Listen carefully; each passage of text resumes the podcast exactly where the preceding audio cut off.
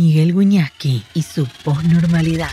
De martes a viernes, de 19 a 20 horas, en Neura 89.77.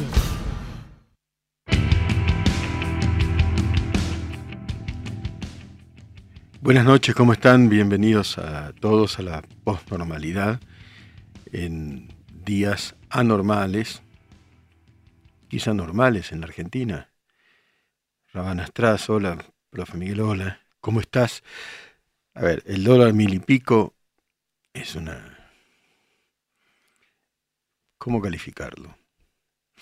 No nos sorprende, no nos sorprende la escalada, la verdad es esa, pero es caótico, ¿eh? es una volatilidad que hace incierto los, días que vienen. Y el 23 de octubre, ¿qué nos sucede? ¿Qué, ¿Qué, piensan ustedes? ¿Qué pasa un día después de las elecciones? ¿no?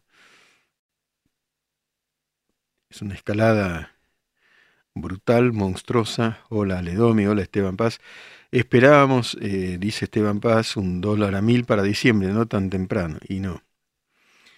Es más, algunos economistas muy serios, muy allegados, no quiero citar la fuente, dijeron, para el viernes anterior a las elecciones podría llegar a mil. Se adelantó. Dos semanas, y sí. Eugenia Gessi, buenas tardes. Geisem, hola. Ahí estamos. Tenemos eso por una parte, nuestra agitación, nuestra montaña rusa. No es un juego, ¿eh? Se sufre, ¿no? Se sufre, es decir, salieron a, comprar un sándwich, algo para tomar, un café, y va a seguir subiendo. Y después tenemos el tema de Israel, ¿no? Ahí vamos a hablar enseguida con, con, alguien que va a tratar de explicarnos esa otra locura sangrienta, siniestra. No hay justificación. Alberto Maligni, hola profe, que gusta escucharlo, gracias. Rama 92, hola Miguel. Gabriel, hola, saludos de Paraguay. Me entristece lo que está pasando en Argentina, dice Gabriel. Este gobierno tiene que irse por este. El pueblo el 22 va a hablar, no hay vuelta atrás. Bueno, yo creo que se termina una escena, ¿no? Eh, ¿Qué dijo Rama? Eh, ilustrame lo de iglesia porque estuve con, la verdad que inmerso en un millón de cosas. Bueno, estamos al horno con el dólar y recién empieza, no sé cómo termina mi claro, ¿cómo terminamos? Norberto Paparelo, hola profe, se vendrá un cambio, un cambio de escena política sin lugar a dudas. La escena política, el, eh, el discurso, fíjense una cosa que lo voy a combinar con lo que ocurre internacionalmente. OMX4 Empresa, Miguel, saludos de Puerto Madryn. Si pierde el oficialismo en primera vuelta y no va a balotaje, nos esperan dos meses terribles, peor de lo que algunos jóvenes han visto. Dios mío. Tratemos de ser. ¿Cómo? De tener templanza. Derki Daguer dice, mire, presidente, ya, bueno, ya no, es decir, en el caso de que gane, cumpliendo los plazos, porque si no, viste, Rama 92 en la cámara. No, contame qué dijo Rama, porque no. Mandate en tres líneas a ver qué dijo. Nahuel Manico, profe, ¿qué opina de que esta nueva subida del dólar sea justamente por los nuevos pesos ingresados al mercado argentino a través del plan platita de masa? ¿Qué iba a ocurrir? Iba a ocurrir. Le, han intentado inculpar a Milei de esto. Milei dijo una frase en un programa de radio ayer, hermano. Bueno, hay que tener cuidado, hay que presidencializar la palabra si vos te sentís cerca de eso. Pero esto acá hay un gobierno. Aledomi, ah, pero Macri, la pandemia, la guerra, la sequía, pero Milei, Guzmán, claro. No se hacen cargo, profe, eso pasa. Y hay que hacerse cargo. Ya, ya es tarde, ya es tarde porque estamos en estas cifras y estamos en esta circunstancia caótica. Sergio Vichich, el que no pueda comprar dólares, que invierta en alimentos. Se vienen tiempos muy oscuros para todo como sociedad, la verdad que me produce espanto. Ya, ya, lo, ya lo chequeamos, Rama, eso, para, no, no, no quiero ser, tengo, tengo una aproximación, pero quiero ser este, preciso con lo que dijo Iglesias. Eh, lo que digo es lo siguiente. Lo que digo es lo siguiente. Un gobierno cuyos aliados son Venezuela, Nicaragua e Irán y firma un pacto con Irán y no condena el tema de Israel, yo no, yo no te digo resolver eh, o, a, priori ir por una de las partes del complejísimo conflicto israelí-palestino, pero lo, lo de hace dos días en Israel es una barbaridad focalizar la, la necesaria crítica y repudio a eso. Eso es imprescindible. Miriam Bregman no lo hizo. Ah, sí, sí, sí, los insultos con, con Cecilia Moró. Bueno, nada de esto nos hace bien, ¿eh? Nada nos hace bien. Ale Domi, lo de Israel, terrible. Fue terrible lo de Israel. Decapitaron niños. Pero, por eso digo, focalicémonos en ese día. Ingresaron, yo conozco el Israel. Conozco zonas fronterizas. Cualquier cosa puede pasar ahí. Cualquier cosa puede pasar ahí. Y pasó. Y ahora vienen tiempos muy, muy oscuros. Pero lo que me refiero a este gobierno. Si este gobierno tiene estos aliados, y hubo acá dos bombazos de parte de Irán, y el gobierno se, se acerca a los enemigos, bueno, así nos va. Miguel Massa es un ministro de Economía, es responsable, pero Milei es un candidato a presidente con mayor cantidad de votos que dice que está bien si se va todo al demonio. Bueno, son las posiciones. Norberto Paparello es horrible, profe. Esta gente, por Dios, está hablando de Israel. Los chicos, animales, gente grande, no les importa nada. Justicia. Ale Domi, Irán agazapado, sin lugar a dudas. Vio la diputada de izquierda con la que sale con la bandera de Palestina, no sé, la vi, qué sé yo. Es ignorancia, es... Vos podés este, tener posiciones al respecto, pero yo me refiero a, lo que ocurrió el otro día. El otro es una barbaridad. Violaciones a cielo abierto, niños masacrados, es una agresión como no ocurría, bueno, es una fase superior de la agresión. Vamos a hablar con alguien que enseguida, que es un experto en el tema, que es Ignacio Ruliansky. ¿Eh? Él es doctor en ciencias sociales, es becario postdoctoral del CONICET, profesor de la DITELA, y vamos a tratar de, de comprender, digamos, la, la complejidad de todo lo que ocurre ahí. Enseguida con él Vamos a, dialogar y vamos a tratar de incursionar en esta enorme complejidad que es el asunto de Israel. Ya venimos. Postnormalidad. Un espacio abierto para pensar en libertad.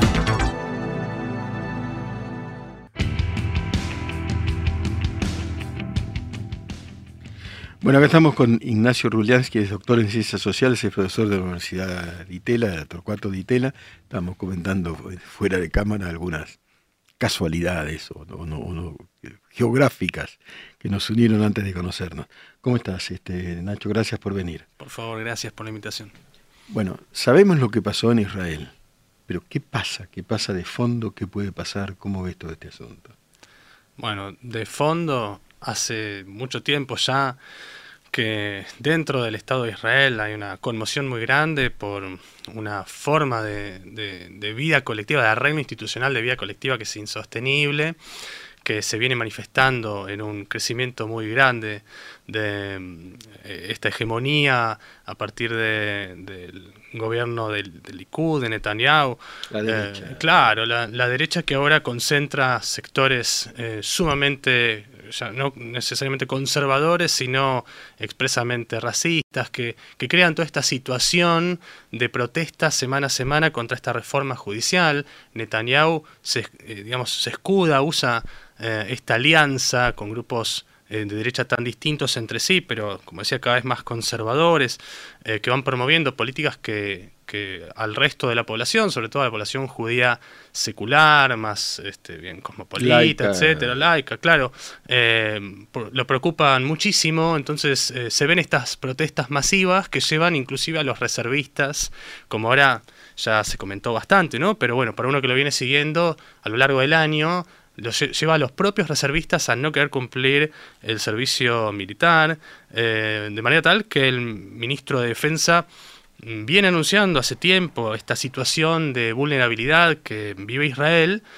Em, en esta ocasión lo que vemos es que jamás que controla la franja de Gaza... Este, todo esto no justifica, digamos, la no, no, por supuesto que no tiene absolutamente nada que ver. ¿no? Esto es, por lo pronto, del lado israelí se ve esta conmoción, del lado palestino, que es, que es el, otro capítulo, lo que eh, iba brevemente a, comentar, es que también desde hace décadas, y especialmente desde las elecciones que fueron en los años 2000, las elecciones legislativas que están desunidos políticamente, por supuesto geográficamente también, porque no hay continuidad territorial, pero políticamente cuando fueron elecciones eh, no se aceptaron los resultados y de hecho se produjo una especie de guerra civil entre ellos, una lucha fratricida de la cual se deriva esta eh, situación de división donde Fatah eh, controla la Autoridad Nacional Palestina en los territorios de los cuales disponen Cisjordania, mientras que Hamas y sus aliados controlan de facto la franja de Gaza. Entonces, eh, los palestinos también viven una situación de conmoción y de trauma muy fuerte, muy, muy duradera, pero bueno, cada uno tiene también ahí sus, sus responsabilidades, ¿no? Es decir, eh, han habido intentos entre los palestinos de generar gobiernos de unidad, nunca lo lograron por sus desconfianzas, rivalidades por sus diferencias también ideológicas respecto a cómo abordar su propia situación, de que carecen de un Estado, a partir de los acuerdos de Oslo se promete justamente la existencia futura de un Estado que como sabemos nunca llega, pero unos van por el lado de la negociación, de la cooperación con Israel en distintos terrenos y bueno, de la diplomacia internacional, y jamás no acepta ese camino y como observamos este fin de semana, ha llegado a un punto de recurrir a tácticas de terror que no se habían visto anteriormente, ni siquiera en los grandes episodios de, los últimos 15 eh, años por lo menos, donde han habido repetidas ocasiones de enfrentamiento entre las fuerzas de defensa de Israel y Hamas, Yihad Islámica y otros grupos menores. ¿Y Irán está detrás de Hamas o cómo se financia? Irán es uno de los actores que apoya fuertemente a, Hamas, eh, probablemente en este caso más bien eh, con pertrechos, con armas, con asesoramiento, eh, pero de las fuentes que más estiman en cuanto a lo financiero, en general, todas las versiones apuntan más bien al Estado catarí. eso es lo que, lo que más suele eh, comentarse. Pero como sucede con este tipo de cuestiones y de, grupos, eh, esas fuentes no son eh, muy transparentes, ¿no? Hay mucha opacidad en cómo se mueven esos recursos. Por, eso es que, bueno, lo, comento con ciertas pinzas, ¿no? Para que quienes escuchen sepan que, bueno, esas son las, los postulados más este, trascendentes. Ahora tenemos jamás en la franja, franja de Gaza, pero también Hezbollah hacia el norte, Jihad Islámica, digamos Israel enfrenta un escenario eh, beligerante prácticamente a lo largo de, sur a norte, ¿no? Exacto. ¿Qué puede ocurrir? Bueno, eh, lo que está ocurriendo ahora, eh, todo este escenario donde ya las respuestas de Israel son los bombardeos, el anunciado, prácticamente anunciado despliegue de tropas en el territorio gasí, los operativos de rescate que seguramente se llevarán a cabo. Todo eso lo veremos seguramente en los próximos días. Ya algo de eso estamos observando con la intensificación del bloqueo y los bombardeos, pero del frente norte eh, habrá que ver cuánto pueden contener las demás fuerzas políticas libanesas eh, este envalentonamiento de, de Hezbollah eh, y cuánto recrudecerá eh, por ese lado. Se ve que han también aprovechado la oportunidad de que Israel está con la guardia baja para... Eso es Hezbollah, decir que las fuerzas políticas libanesas tenderían a intentar contener a Hezbollah, a la vez apoyado también probablemente de Irán o Siria. Claro, esto es lo que entiendo en principio porque, bueno, si uno revisa un poco los capítulos de la historia eh, de la relación entre Israel y Líbano. Hay, hay sectores, hay partidos, hay, hay grupos etnonacionales, religiosos que han estado más cerca de Israel, o sea, que han sido más bien aliados de Israel, eh, incluso durante la ocupación, en, las guerras civiles, etcétera. Eh, no me quiero ir muy por las ramas, pero, hay grupos que, que, ven a Israel como un potencial aliado frente a otros actores dentro de la escena nacional libanesa, pero más allá de eso, Líbano atraviesa una larga crisis de representación política, vis a vis una crisis económica muy fuerte, algo que en general también para quienes seguimos el tema nos hace un eco muy grande con la Argentina, aunque en un eh, contexto regional eh, absolutamente distinto. Eh, pero, pero en virtud de una situación que también es delicada para la propia sociedad libanesa, encarar una guerra con Israel no es algo aceptable, ni tampoco necesariamente estratégico. podría haber consecuencias muy graves de eso. De hecho, la sociedad libanesa ya las vivió. Entonces, eh, creería que, bueno, hay razones para, para eh, creer que, eh, para entender que podría haber un rechazo fuerte. Esto igual no quiere decir que Hezbollah no tenga su, su propia agenda o que siga entonces intereses propios y, como también observamos que se envalentone y claro, y avance, de repente veamos estos intercambios de fuego. ¿Cuánto durarán en ese frente? También dependerá de los próximos días. ¿Qué, estaba por suceder con Arabia, entre Arabia Saudita e Israel que puede suceder ahora? Bien, en este momento, hasta que al menos la cuestión no desescale, eh, seguramente quedará suspendido el acuerdo que se anunciaba entre Israel y Arabia Saudita en torno a la normalización de relaciones diplomáticas que ocurre en el marco de los llamados acuerdos de Abraham, que son toda esta tanda, claro, son una tanda de, acuerdos entre el Estado de Israel y países que, bueno, algunos se concentran en el Golfo Arábigo Pérsico, según como se mire, eh, como Emiratos Árabes Unidos, Bahrein, informalmente Arabia Saudita, eh, bueno, Oman por otro lado, el Estado catarí por el momento no, eh, aunque bueno, también hay versiones de que eventualmente se podría llegar a un acercamiento, pero en ese caso ya poniendo la cuestión palestina como un requisito mucho mayor. El resto de los países del mundo árabe eh, que han que se han acercado a Israel en los últimos años, sobre todo desde 2018 en adelante, que es creo cuando, si mal no recuerdo, cuando empiezan a darse todas estas, estas firmas de acuerdos, patrocinados primero por el gobierno de Donald Trump, fue el, que propulsó eh, este, la oficialización de relaciones que básicamente ya existían. Es decir, eh, los países del mundo árabe hace rato que, están interesados en acceder a la tecnología informática, eh, en irrigación, la tecnología militar, los dispositivos de defensa israelíes. Entonces, bueno, ya hay eh, relaciones informales que lo que se hace ahora es, en todo caso, transparentarlas, ¿no? Ponerlas, poner una firma en papel para hacerlas oficiales, establecer embajadas, consulados, etcétera, ¿no? Eh, también activar el turismo entre estos países.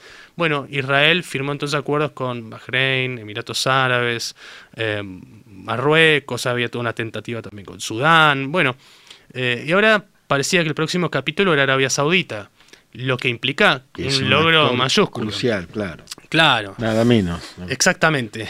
a la vez aliada de Estados Unidos.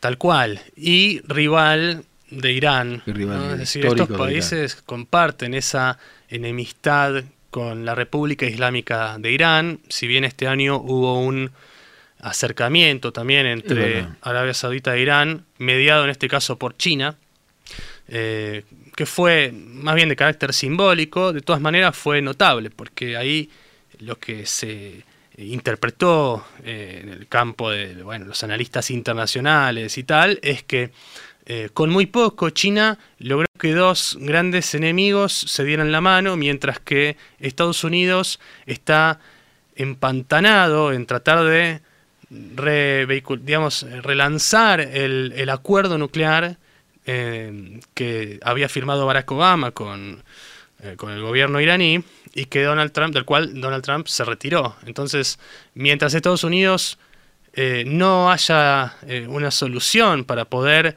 reencauzar ese acuerdo, China, mm, sin mucha mediación, sin mucha historia, logra que se den la mano, el resto del mundo árabe mira atónitos, sorprendidos, y sobre la base de ese inmediato antecedente, poco tiempo después, eh, la Liga Árabe decide eh, readmitir al gobierno de Bashar al-Assad en Siria, una Siria que sigue todavía en guerra civil. Claro, ¿cuántas víctimas habrá habido en esa guerra civil de Siria? Cientos de miles. Cientos de miles. Claro, sí. Eh, y desplazados internos y refugiados, ya tenemos que contar millones de personas ¿no? afectadas.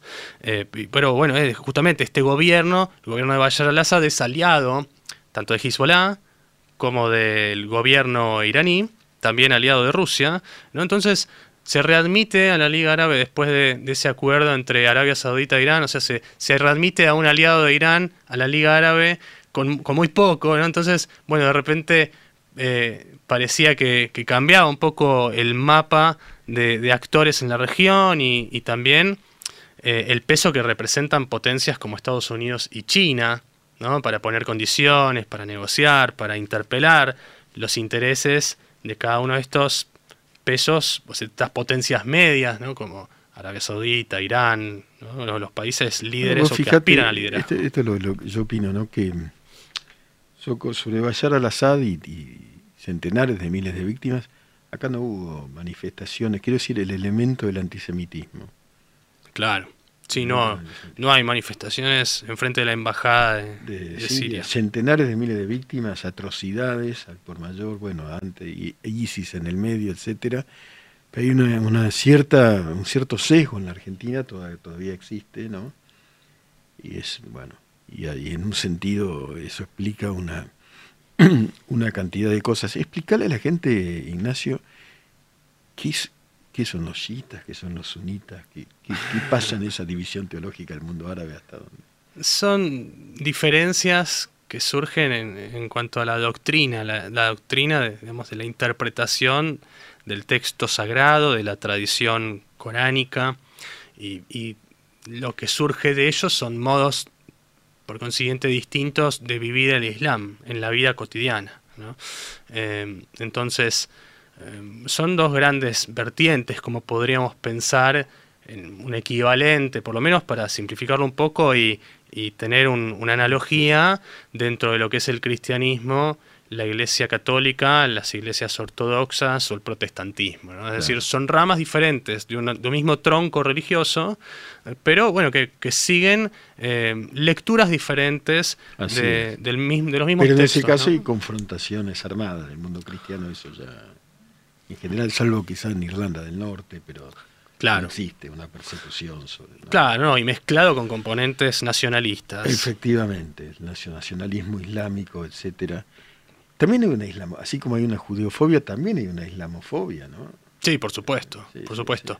Eh, muchas veces van de la mano, el antisemitismo y la, islamofobia, ¿no? Sobre todo en el contexto europeo, eh, donde eh, viejos antisemitismos, ¿no? Es decir, los sectores que, que hoy por hoy retoman ese legado de, eh, xenofobia, de discriminación, de misoginia, de racismo, ¿no? del rechazo al otro cultural en general y, que reivindican una idea de patria única, de patria auténtica, eh, de lo local amenazado por lo diverso. claro, en muchos casos ese antisemitismo eh, es complementado por la islamofobia, el, bueno, el odio al árabe, ¿no? Es porque en general tienen contacto con poblaciones musulmanas de, de como dice aquí Lucas Alegretti, son semitas también, ¿no? Semitas los judíos, semitas los árabes.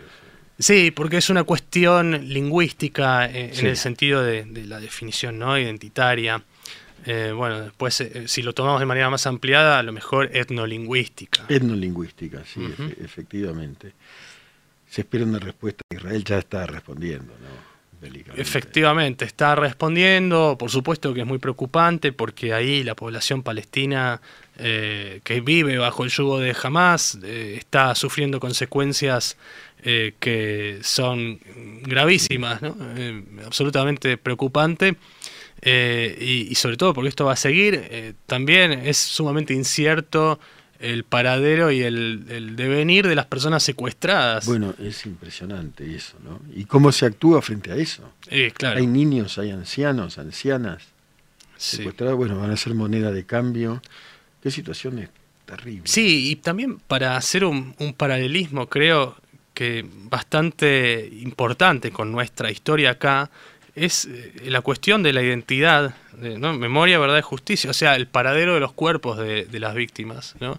Em, de las personas que fueron secuestradas, eh, este, estos cuerpos de, de, chicas que mostraron em, eh, estas imágenes ¿no? de militantes de jamás paseando chicas eh, violadas, semidesnudas. Es decir, eh, la recuperación de esos cuerpos para poder tener primero un duelo, antes de, pensar en, otro tipo de reparación, a lo cual ojalá en algún momento siga un camino de, encuentro, reconciliación, de diálogo, que, sería conducente a, alguna a poder elaborar, aunque sea la posibilidad de, la paz o de una convivencia distinta. Pero primero para eso es, preciso cerrar esos duelos. Y, así como acá seguimos pidiendo memoria, verdad y justicia, en ese caso, ¿qué, pasará con los cuerpos de esas personas que no aparecen, que no se sabe dónde están? Bueno, es, la, es una situación, digamos, que, que podemos eh, considerar para, para hacernos eco ¿no? de la humanidad de víctimas de un lado, de otro, ¿no? y de experiencias que, son eh, precisamente eh, experiencias de, heridas colectivas. Em, heridas colectivas y muerte colectiva. Ignacio, gracias por tu claridad y por, por todos los... No, por favor. Que nos has aportado. Muchas gracias. no, gracias a vos. Gracias. Un placer. Pensar, pensar, pensar. Posnormalidad. Pensar escuchando. En Neura.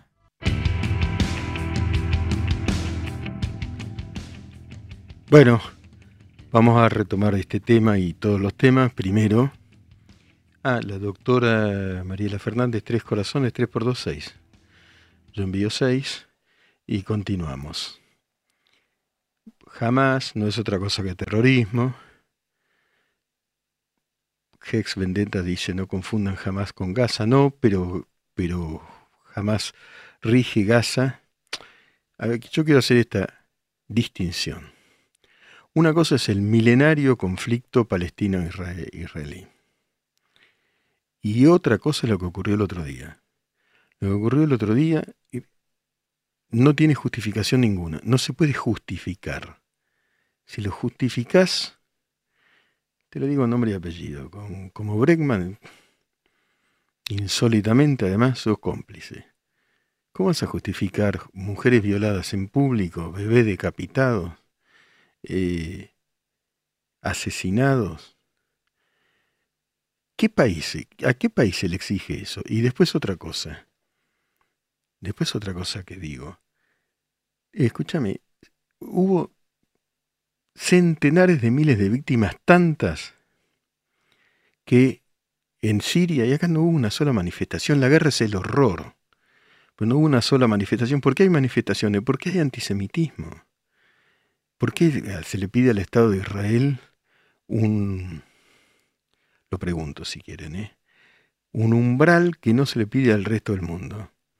Para citar ahí al lado, o Irán, Irán, justo el día en el que, y lo digo, eh, yo trato de ser honesto intelectualmente, yo sé que ahí hay una tragedia humanitaria. Sé también que primero estuvo el Estado de Israel, dos mil años antes, Palestino significa filisteos. El nombre palestinos lo pone el emperador Adriano de Roma, dos siglos después, cuando expulsa a todos los hebreos de Israel, dos siglos después de Cristo, y en latín, palestino es filisteo. Los filisteos eran los grandes enemigos de Israel. Miren si tiene tiempo este, este ah, horror. Pero no es que los, si, si hay un pueblo que tiene derecho a la, territorio es Israel, digamos, asumamos, digo, es así, tiene 4.000 años. Yo dije en un video por ahí en alguna red 10.000 años, fue una forma de decir, por lo menos 4.000 años. Entonces hay un derecho. Si los palestinos, traducción de Adriano de Filisteos, tienen derecho, pues sí, ahora los egipcios no los quieren. ¿eh? Está cerradísima la frontera de Gaza. No los quieren. Jordania tampoco los tienen. ¿Por qué no? Es decir, habría otros territorios para los palestinos, pero yo no quiero hablar del pueblo palestino porque también es sufriente, conozco el lugar, conozco un lado y el otro, no Gaza, no entré a Gaza, no se puede. Hex Vendetta, ¿cómo falló la inteligencia del Mossad? Eso me extraña, Miguel, a mí también. Es muy difícil entrar a Israel, es muy difícil salir también. Falló, estaba Israel envuelto en, en, unos abismos ahí de confrontación terrible. Lulu Rosa justifica la respuesta. ¿Y qué país es invadido y no va a responder? ¿De dónde está eso? ¿Qué de esa manera, sus habitantes. Bueno, hay que analizar, pero tampoco culpemos a la víctima. En este caso, ese día fueron víctimas. Ahora se viene una tragedia humanitaria. Dios mío. ¿Y la Argentina? Este gobierno se alió con lo peor del mundo, por favor. ¿Cómo iban a salir bien las cosas acá si los aliados son Irán, Venezuela, Evo Morales, que poco menos que festejó esta incursión horrible.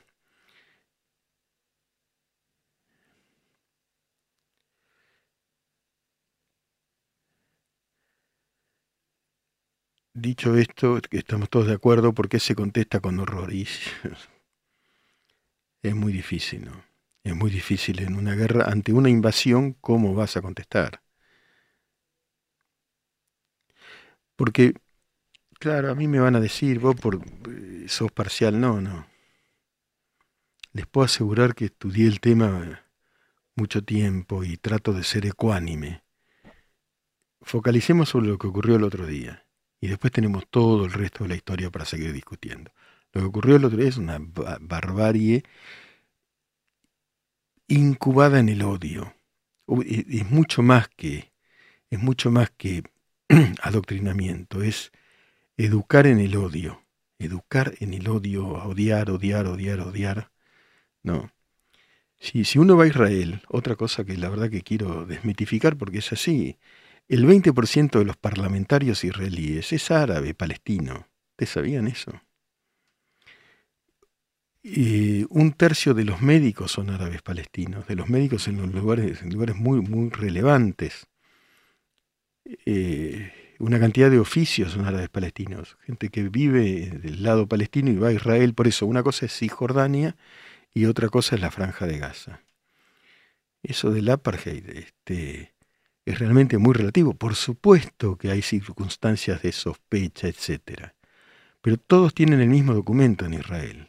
No, no se pregunta de qué religión sos. Además, en esta incursión de Hamas, porque es Hamas, en esta incursión murieron musulmanes también, murieron drusos, murieron, hay muchas religiones ahí en Israel, algunos que se llaman circasianos, murieron cristianos, es Jerusalén, es el, epicentro de las tres religiones monoteístas. Bueno, no cortarle el agua a todo es que es una situación extrema. Yo no, no quiero justificar nada, es muy difícil, pero es una situación extrema. Una vez que se, se ¿Por qué? Porque el agua proviene de Israel, toda la ayuda de, de Gaza, los mil millones de dólares que le dio el gobierno catarí a Hamas, fueron usados para hacer esto, ¿no? Para crear escuelas, para generar agua, etcétera, ¿no? Murió más gente, dice Franco Paolo, en la guerra de los seis días. Bueno, y, y después tenemos la Argentina. La Argentina. ¿Qué desastre? A ver, ¿no hay, no hay mala praxis acá? Corishima dice que es como que operan con bisturí. ¿Cómo respondes? Yo creo que debe tratar de hacerse una operación, digamos, lo menos cruenta posible, pero no, lo veo posible. No lo veo posible. Hubo desvíos de arma de Ucrania también, dice Hex Vendetta. Dios mío. ¿Y acá qué pasa? Hoy es un día muy duro, ¿eh? Massa dijo que iba a poner preso a no sé quién, a los vivos, no sé cuánto. la mala praxis tiene sanción política, tiene sanción electoral o no la tiene. Doctora Fernández, ¿dónde está? Porque necesito un cierto apoyo moral ante todo este panorama.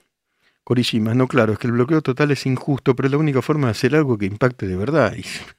Y si se te metieron, si se te metieron en todo tu territorio a violar, decapitar, quemar personas vivas, etcétera, vas a responder con fuerza. Sí, ya te había visto, Mari. Ya te había visto. Insisto nada más. Yo hablo, hablo, ¿no? Hablo y hablo. Hex Vendetta coincide totalmente.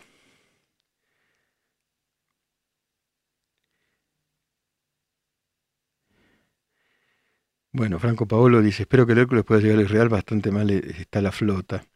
Sí, ¿no? Traer a los argentinos este, o turistas que están allí. Hay muchos turistas que...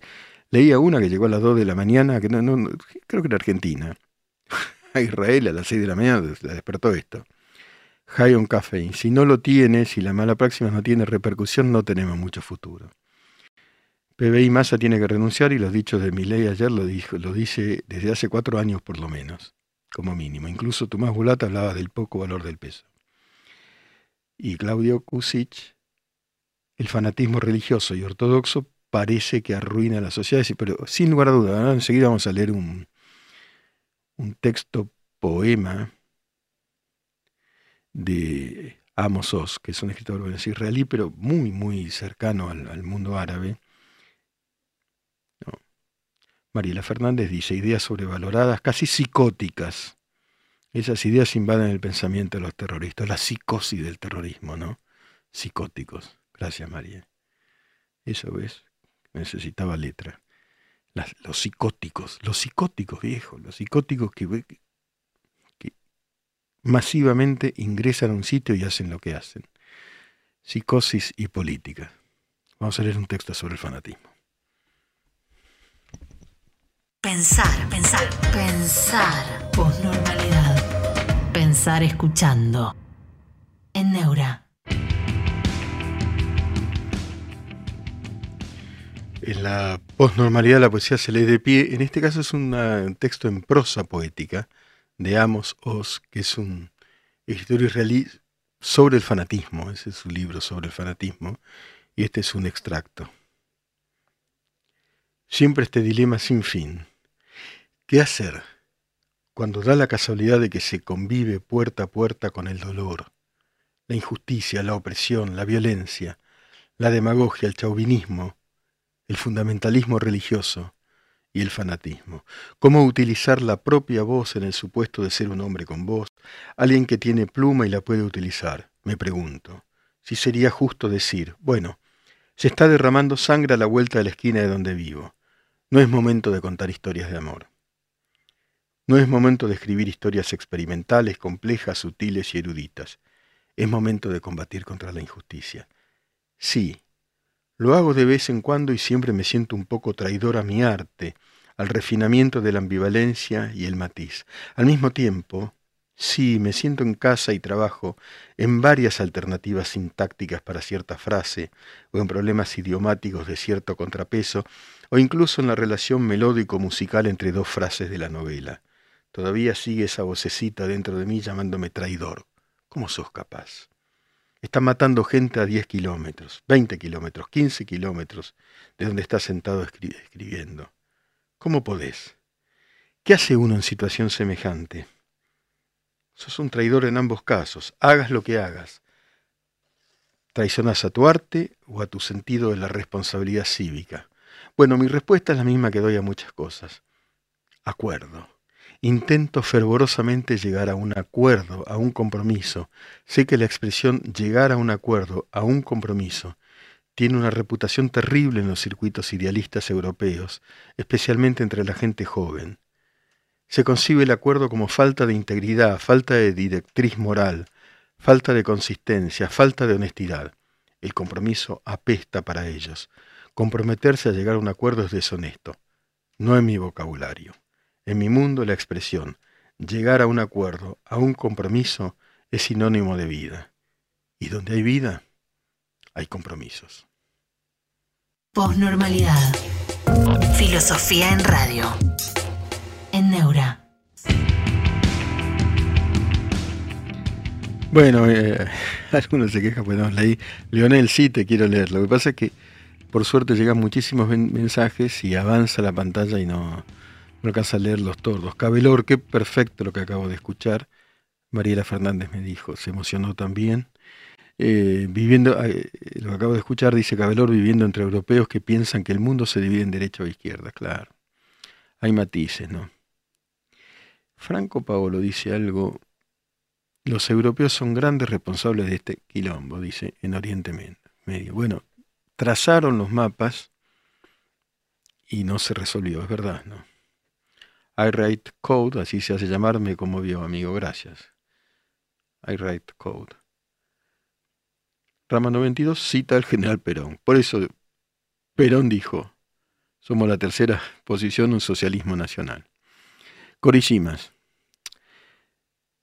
afirma, y todo eso de que los están deshumanizando, yo no veo muy humanitario hacer lo que hicieron, se refiere, me, parece, a la agresión de Hamas, ellos mismos se deshumanizan. Hay una gestión del odio, eso hay que verlo, del odio es de los chicos, eso no lo resolvés.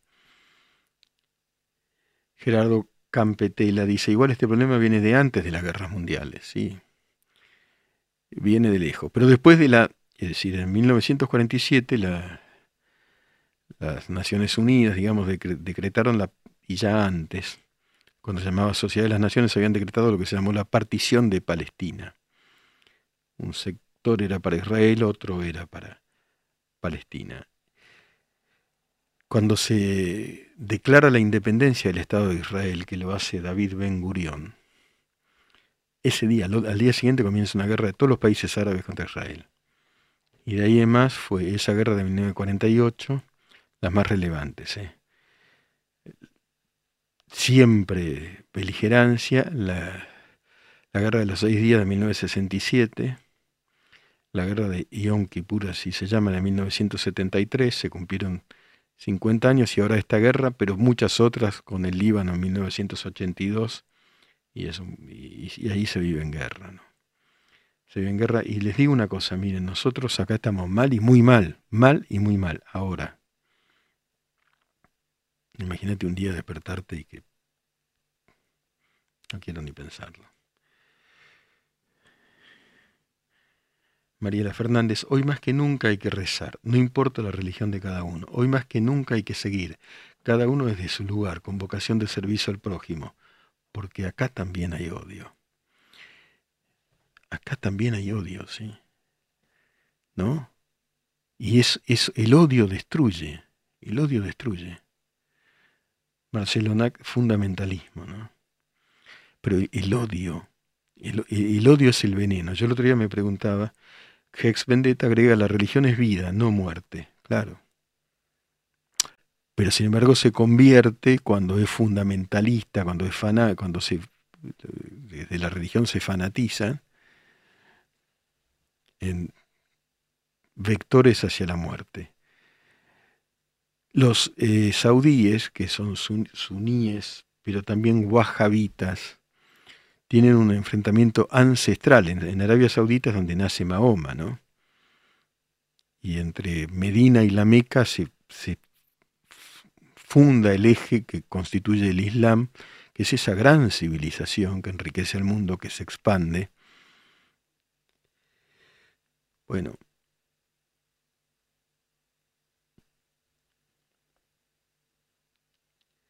Pero hay algo, la religión no, está, eh, no está desactivado como, como factor político, teológico político, como escribió Spinoza el Tratado Teológico Político en el Mundo, al contrario, está hiperactivado. Hiperactivado, la religión. La idea irreductible, dice Mariela Fernández, es morir por, no es como nuestra fe. Matar, inmolarse. ¿Cómo es la mentalidad de un comando suicida que se inmola en el nombre de Dios? Que se llena de explosivos y se mata a él y mata, y por ahí tiene 15 años, 18 años y le dijeron que va a ir al cielo con 18.000 vírgenes, algo así. Es odio y es tremenda ignorancia. Rama 92, me interesa tu pregunta, siempre dice cosas interesantes, como todos, como Mariela, como, como Robert, que también dijo ahí cosas interesantes y no, no, eh, eh, por suerte está lleno de mensajes. Estamos en las puertas de una tercera guerra mundial. Mirá, hay tres grandes focos. Y en los tres involucra dos grandes bloques. Rama. Rusia y Ucrania, por supuesto. Es un imperio, ¿eh? Rusia. Y la OTAN del otro lado. Es una guerra que no está solo focalizada en Ucrania. Medio Oriente, que siempre está en guerra y ahora está más. Y también eh, Armenia fue, eh, un enclave Nagorno-Karabaj fue invadido por Azerbaiyán. Es otro punto que a nosotros nos queda lejos, pero más todo lo demás, más los fundamentalismos en Pakistán, odio, Marcelo Nack dice antisemitismo. El mundo siempre fue muy complicado. Franco Paolo dice, llenen el tanque porque el barril se va a la nube. Recién había colas en las estaciones de servicio. Pero termino con esto. Cuidado que la vida continúa. ¿eh? Hay que sobreponerse y seguir por la vida. Sí, rezar, como dice Mariela Fernández, eh, en, el mejor de los sentidos, con el corazón. Pedir, clamar, cuidarnos. Dejar el odio a un costado. ¿Es fácil? No, no es fácil. No es fácil. China y te aguanta también está picante, dice Nacho Bonelli Leonel Muñoz, profe, sabe cuál es el problema de la actualidad, que cada país del mundo está dividido internamente en izquierda y derecha, división, etcétera, odio o lo contrario. Que Dios nos ayude. Amén, dice I Write Code. Un abrazo muy afectivo a cada uno de ustedes. Martes, normal con Miguel Wiñaski.